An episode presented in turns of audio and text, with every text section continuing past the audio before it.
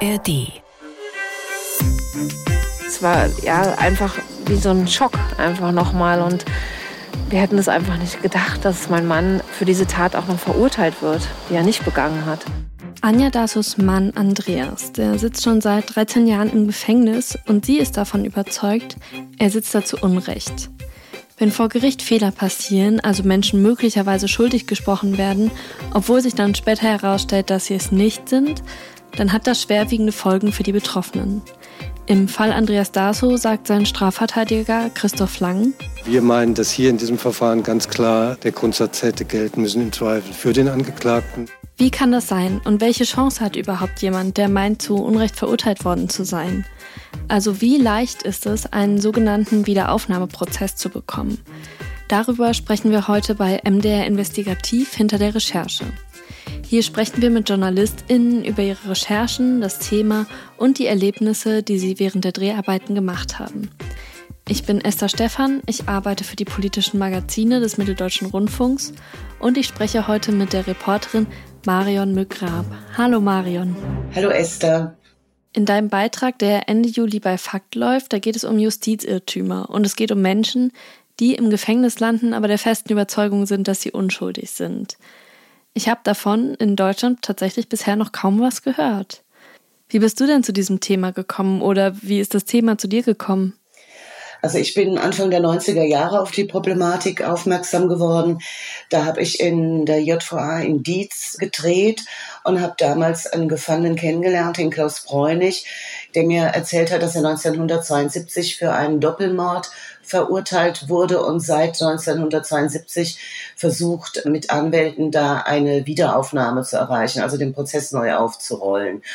Und damals habe ich mich für die Geschichte interessiert, auch mit dem damaligen Strafverteidiger Kontakt aufgenommen und da ist mir das erste Mal sozusagen begegnet, wie schwierig es tatsächlich ist, also eine so eine zweite Instanz zu bekommen, also quasi nochmal vor einem Gericht zu stehen, dass das erste Urteil überprüft, dass die Hürden da extrem hoch sind.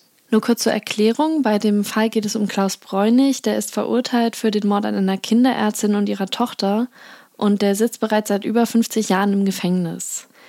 Passiert das denn häufig, dass Urteile nochmal neu aufgenommen werden? Also, dass da im Raum steht, dass ein Urteil falsch sein könnte?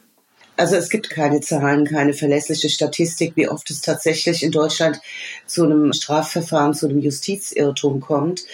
Das ist in der Strafjustiz kein Thema.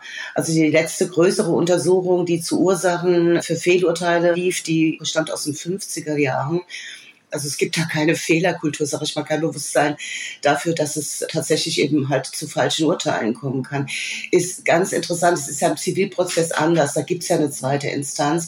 Und da habe ich mal eine Zahl gelesen, dass bei 30 bis 40 Prozent dieser Zivilprozessurteile in der zweiten Instanz tatsächlich andere Urteile fallen, also dass es quasi korrigiert wird da stellt sich natürlich die Frage, um Himmels Willen, wie hoch ist das im Strafprozess? Also es gibt immer nur Schätzungen. Also ein BGH-Richter hat vor ein paar Jahren mal gesagt, dass er davon ausgeht, dass jedes vierte Urteil im Strafprozess ein Fehlurteil ist, was ich sehr hoch fände. Aber verlässlich ist das nicht. Woran liegt das denn, dass man da so wenig drüber weiß? Ja gut, der Rechtsanwalt Gerhard Strate ist ein bekannter Anwalt für Wiederaufnahmeverfahren aus Hamburg, hat dazu mal gesagt, die Justiz verteidigt die Rechtskraft eines Urteils mit Zähnen und Klauen. Ja? Also wenn ein Urteil einmal gefallen ist, dann wird alles dafür getan, dass es auch Bestand hat. Und eine Wiederaufnahme wird erschwert. Das ist, was ich von Strafverteidigern höre, die sich mit Wiederaufnahmeverfahren befassen, dass es eben in der Praxis extrem schwer ist. Das Problem bei der Wiederaufnahme ist, dass der Verurteilte neue Beweismittel vorlegen muss. Er muss sogenannte Nova. Er muss Dinge präsentieren, die im ersten Prozess noch nicht bekannt waren. Neue Zeugen, neue Beweise oder jetzt auch DNA-Spuren, ja, einfach neue Sachverhalte, die die Richter vorher noch nicht diskutieren konnten. Das muss er präsentieren, um eine Wiederaufnahme durchzusetzen. Und das sind natürlich extreme Hürden, weil sowas muss man erstmal finden, sowas muss man ermitteln.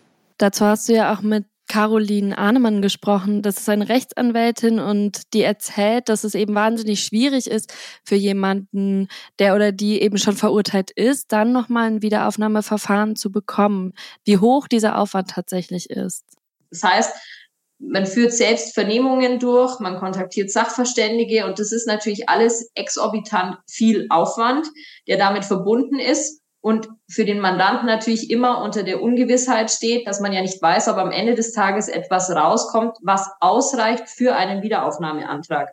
Heißt es denn, dass diese zusätzlichen Vernehmungen, die dann da nochmal durchgeführt werden müssen und die es eben braucht, führt die dann eine Anwältin durch oder kann man das auch selber machen oder eben diese Beweise selber sammeln?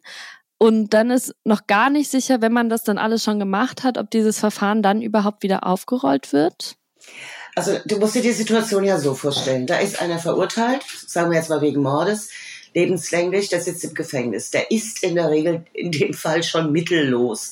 Also der hat kein Geld mehr, um irgendwelche Anwälte groß zu finanzieren, die dann die Ermittlungen quasi übernehmen müssen. Also weil der Gefangene selber hat ja keine Möglichkeit, irgendetwas aktiv zu tun. Der kann ja nur versuchen, einen Rechtsanwalt zu finden, was schon schwer ist, weil nicht sehr viele Anwälte in Deutschland Wiederaufnahmeverfahren machen. Ja, also einmal, weil das sehr spezielle Kenntnisse braucht und weil es eben auch Verfahren sind, die sich wirtschaftlich wirtschaftlich überhaupt gar nicht rentieren. Und dann ist der Anwalt in der Situation, dass er erstmal die gesamte Aktenlage durchgehen muss, erstmal sich, das was schon sehr viel Arbeit ist, sich überhaupt mal einarbeiten muss in den Fall. Und dann muss er halt drüber nachdenken, was gibt es denn hier an neuen Ansatzpunkten? Wo sind denn hier Zweifel? Was könnte ich jetzt zum Beispiel mit einem Gutachten nachweisen oder gibt es neue Zeugen? Also der Anwalt ist in dem Moment im Prinzip in der Rolle von einem Privatdetektiv, der neue Sachverhalte suchen muss, der im Prinzip recherchieren muss und am allerbesten, zum Beispiel in so einem Mordfall, den Täter, den wahren Täter präsentiert. Ja, das ist die Situation.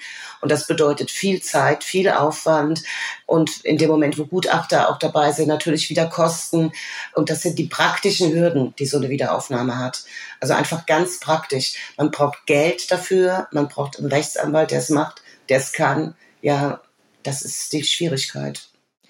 Und sind das dann Kosten, die diese bereits verurteilten Mandanten auch selber am Ende tragen müssen dann?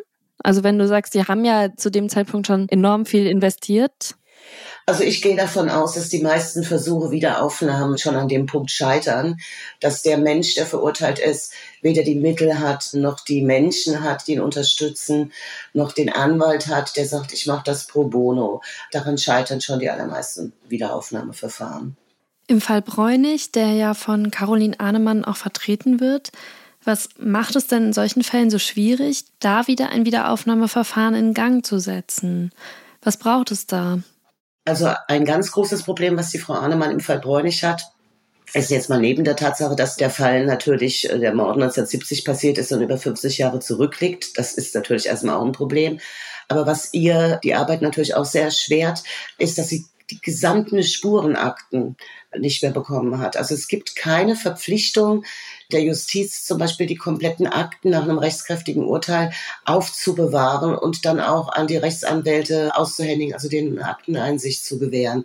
Das heißt, über 300 Akten sind nicht mehr vorhanden. Und das ist natürlich für eine Anwältin, die sich anschauen will, was wurde da ermittelt, was gab es da möglicherweise an Punkten, wo ich ansetzen kann. Das ist natürlich unfassbar schwierig. Und das finde ich auch ein Problem, dass solche Akten, auch Asservate, Beweismittel nicht aufgehoben aufgehoben werden. Ja, dass es da keine Verpflichtung gibt. Ich meine, der Klaus Bräunig betreibt diese Versuche, den Prozess neu aufzurollen, seit 1972. Also es ist bekannt. Da war immer wieder ein Anwalt am Start, der versucht hat, hier den Prozess neu aufzurollen. Und dass da Akten nicht mehr vorhanden sind und Strafverteidiger keinen Anspruch darauf haben, diese Akten zu bekommen, das finde ich auch ein Riesenproblem. Und da denke ich auch, dass da etwas passieren müsste, also dass es gesetzlich geregelt werden müsste. Der Fall von Klaus Bräunig ist aber ja nur einer von vielen Gerichtsprozessen, die in Deutschland geführt werden. Und da muss es auch nicht immer um Mord gehen. Das sind oft ganz vermeintliche Kleinigkeiten, hinter denen dann aber bewegende Schicksale stecken. Diese Geschichten schaut sich Gerichtsreporterin Conny Hartmann im Podcast Angeklagt spannende Geschichten aus dem Gerichtssaal an. Und in der neuesten Folge, da geht es zum Beispiel um eine Gesetzesänderung, wegen der viele Menschen auf ihre Ersparnisse in der Direktversicherung Abgaben an die Krankenkasse zahlen müssen. Und einer der Betroffenen, der hat dagegen geklagt und erzählt im Podcast, warum er das ungerecht findet. Den Podcast Angeklagt, den finden Sie in der ARD Audiothek und natürlich überall da, wo es Podcasts gibt. Marion, du hast für deinen Film mit Anja Daso gesprochen. Die haben wir ganz am Anfang auch schon mal gehört. Und ihr Mann Andreas, der sitzt seit 2011 wegen Mord im Gefängnis. Was ist damals passiert? Die Richter sind davon ausgegangen, dass er seine Nachbarn ermordet hat und die Tochter schwer verletzt hat. Also es gab drei Opfer, zwei Todesopfer und eine schwer verletzte Tochter. Der Andreas Daso hatte keine Alibi. Das Motiv, was die Richter gesehen haben, war Ruhestörung. Also angeblich sollen seine Nachbarn so laut gewesen sein, dass es immer wieder massiv zu Konflikten kam und das sei das Motiv gewesen. Ja, der Fall war umstritten. Es sind Schmauchspuren an seiner Kleidung gefunden worden zum Beispiel, wo aber nicht wirklich klar war, ob die zum Beispiel auch aus seiner Bundeswehrzeit stammen könnten. Die Ermittler konnten damals herausfinden, dass von seinem Arbeits-PC aus recherchiert wurde nach Schalldämpfern, selbstgebauten Schalldämpfern. Es war auch ein Indiz, wobei natürlich die Frage war, war er tatsächlich derjenige, der da am PC war. Da gab es dann hinterher auch noch unterschiedliche Zeugenaussagen. Also es war ein sogenannter Indizienprozess, bei dem es sehr viele Zweifel auch gegeben hat. Aber die Richter sind zu dem äh, Schluss gekommen, dass diese Indizien ausreichend sind, ihn zu verurteilen. Und die Frage ist nun, haben sich die Richter da getäuscht oder haben sich die Richter da nicht getäuscht? Und das ist eben der Punkt, den jetzt auch die Ehefrau von Andreas da so, die Anja da so auch bringt, dass sie sagt, wieso gibt es bei so schwerwiegenden Vorwürfen mit so schweren Strafen nicht eine leichtere Möglichkeit, dass Richter sich sozusagen diese Beweise nochmal anschauen, dass es quasi von einem weiteren Gericht nochmal überprüft wird. Wieso gibt es da nur eine einzige Chance sozusagen? Das ist die Kritik, die dann eben in der Regel von Familien oder immer von den Betroffenen kommt. Dass sie sagen, bei irgendeinem Zivilprozess kann sich jahrelang vor Gericht geht es ganz leicht in die Berufung. Hier ist das nicht so. Ganz kurz mal nebenbei, weil du gerade diese ganzen Begriffe in den Raum geworfen hast. Was ist denn eigentlich der Unterschied zwischen Berufung, Revision und Wiederaufnahmeverfahren? Also eine Revision, da geht es nur um formale Rechtsfehler. Da geht es nicht darum, sich quasi die Beweise nochmal zu würdigen. Eine Revision guckt nur, gibt es hier irgendwelche Rechtsfehler und wenn nein, dann ist das Urteil rechtskräftig. Und bei der Wiederaufnahme des Verfahrens, da ginge es tatsächlich um eine Beweiswürdigung. Wenn du jetzt vom Amtsgericht stehst und die fällen dann ein Urteil, was dir nicht gefällt und du sagst es ist nicht richtig, dann gehst du in die zweite Instanz, was man so Berufung nennt. Das ist aber, wenn du beim Landgericht stehst, nicht mehr möglich. Da gibt es sozusagen als Ersatz zweite Instanz, nenne ich das jetzt mal so unjuristisch, die Wiederaufnahme.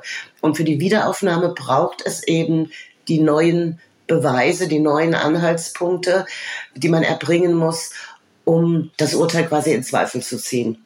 Also beim Wiederaufnahmeverfahren brauchst du die neuen Beweise. Ja, das ist das Problem. In der Praxis wird das einfach sehr hoch bewertet. Das ist die Schwierigkeit, dass es regelrecht abgewehrt wird. Es reicht nicht aus zu sagen, was weiß ich, es gab den Gutachter B, der hat irgendwas begutachtet und das vor Gericht präsentiert.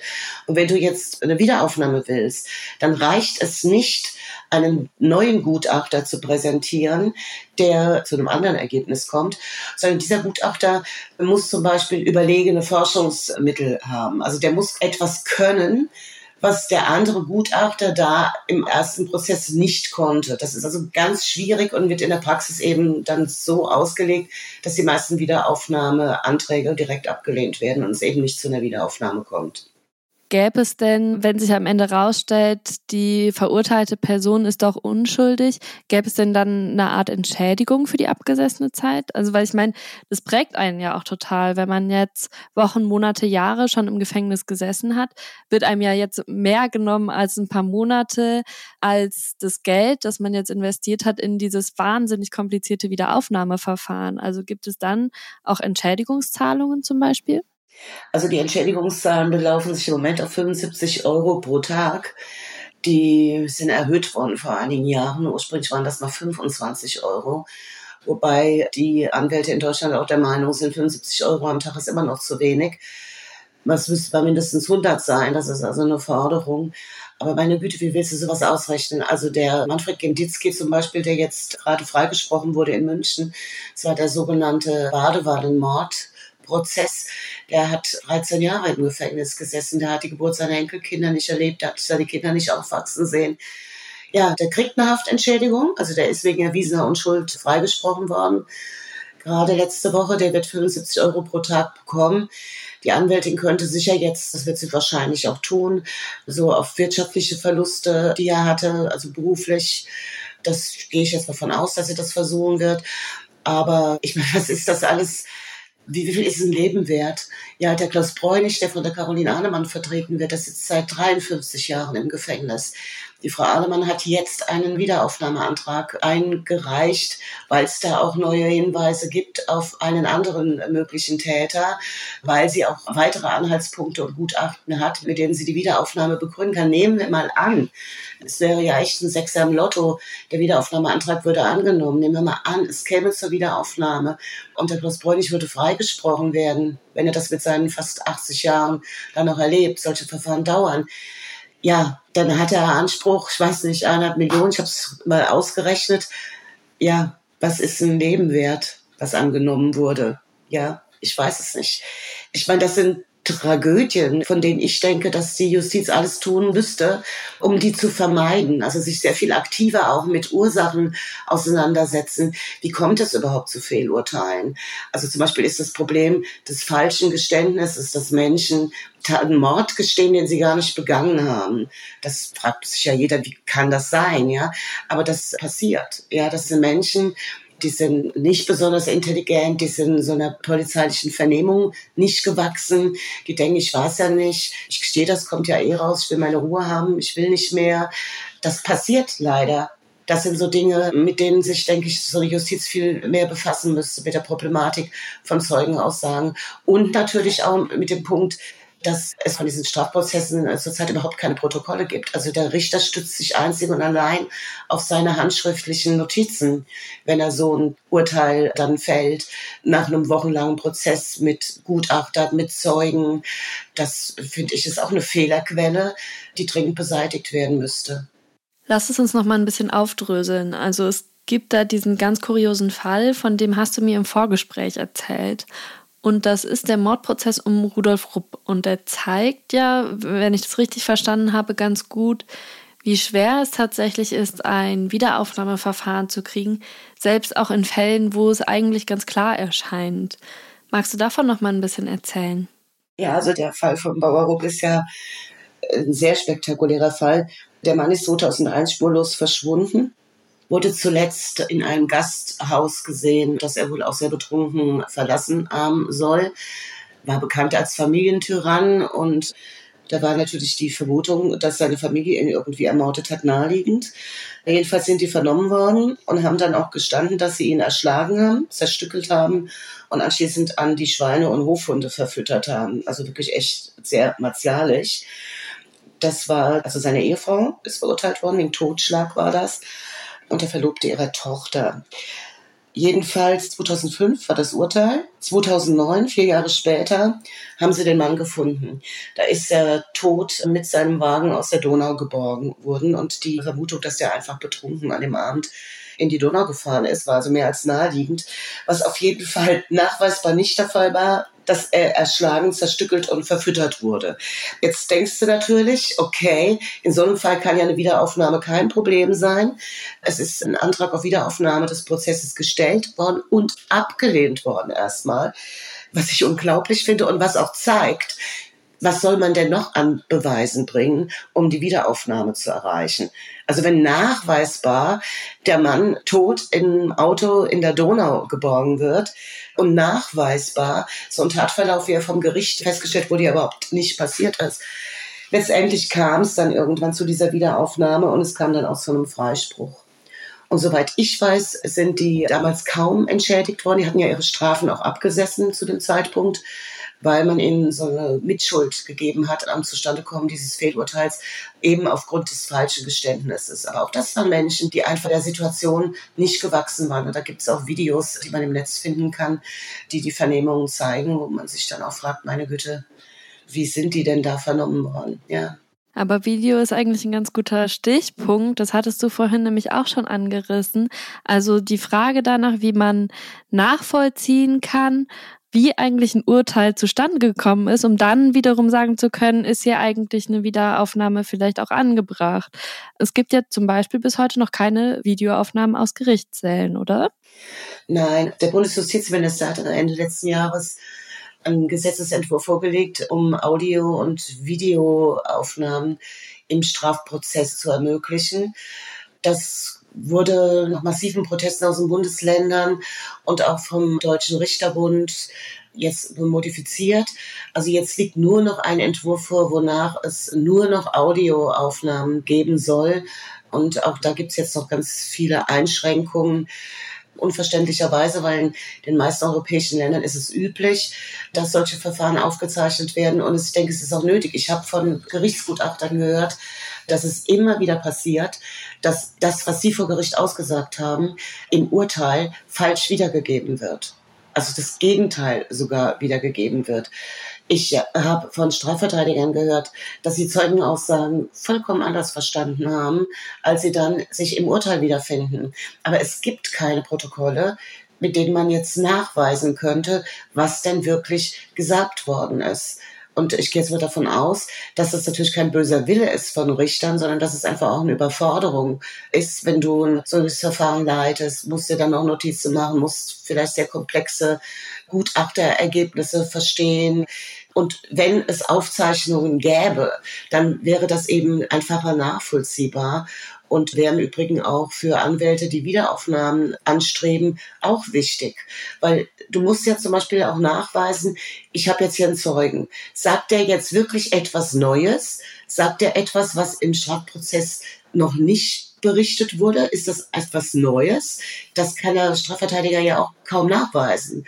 Das könnte er aber, wenn es solche Dokumentationen gäbe. Und warum gibt es die nicht? Ja, also ich denke mal, die Richter sagen, es würde die Wahrheitsfindung gefährden. Kann ich nicht sehen. Es gibt die Problematik von Persönlichkeitsrechten. Das wird auch so argumentiert, dass man sagt, ein Zeuge, der würde, wenn er wüsste, dass alles, was er jetzt sagt, aufgenommen wird, es würde sein Aussageverhalten vielleicht ändern.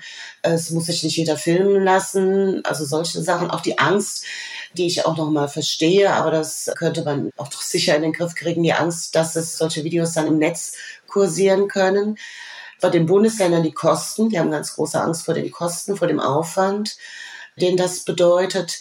Aber ich frage mich, wieso kriegen wir das nicht hin, was in allen anderen Ländern in Europa ja auch üblich ist und im Jahr 2023, wo jeder auf Schritt und Tritt gefilmt wird, also kann ich nicht nachvollziehen, dass man bei Verfahren, die so tief in die Rechte von Menschen dann auch eingreifen, es geht ja um Freiheitsstrafen, dass man da nicht solche Verfahren auch aufnimmt und transparenter macht für alle. Marion Mügrab, danke, dass du dir die Zeit genommen hast. Ich danke euch für euer Interesse. Das war der Podcast MDR Investigativ hinter der Recherche. Der Film über die Hürden von Wiederaufnahmeverfahren, der läuft Ende Juli bei Fakt im Ersten. Sie finden ihn dann im Anschluss in der ARD Mediathek. Da finden Sie übrigens auch den Vierteiler über Klaus Bräunig, den Marion McGrab zusammen mit Björn Platz gemacht hat. Und zwar in der Reihe ARD Crime Time unter dem Titel Lebenslänglich. Nächstes Mal hören Sie dann an dieser Stelle wieder meine Kollegin Cecilia Kloppmann. Und das ist dann in zwei Wochen am 28. Juli. Da geht es um Zwangsarbeit durch politische Häftlinge in DDR-Gefängnissen. Machen Sie es gut.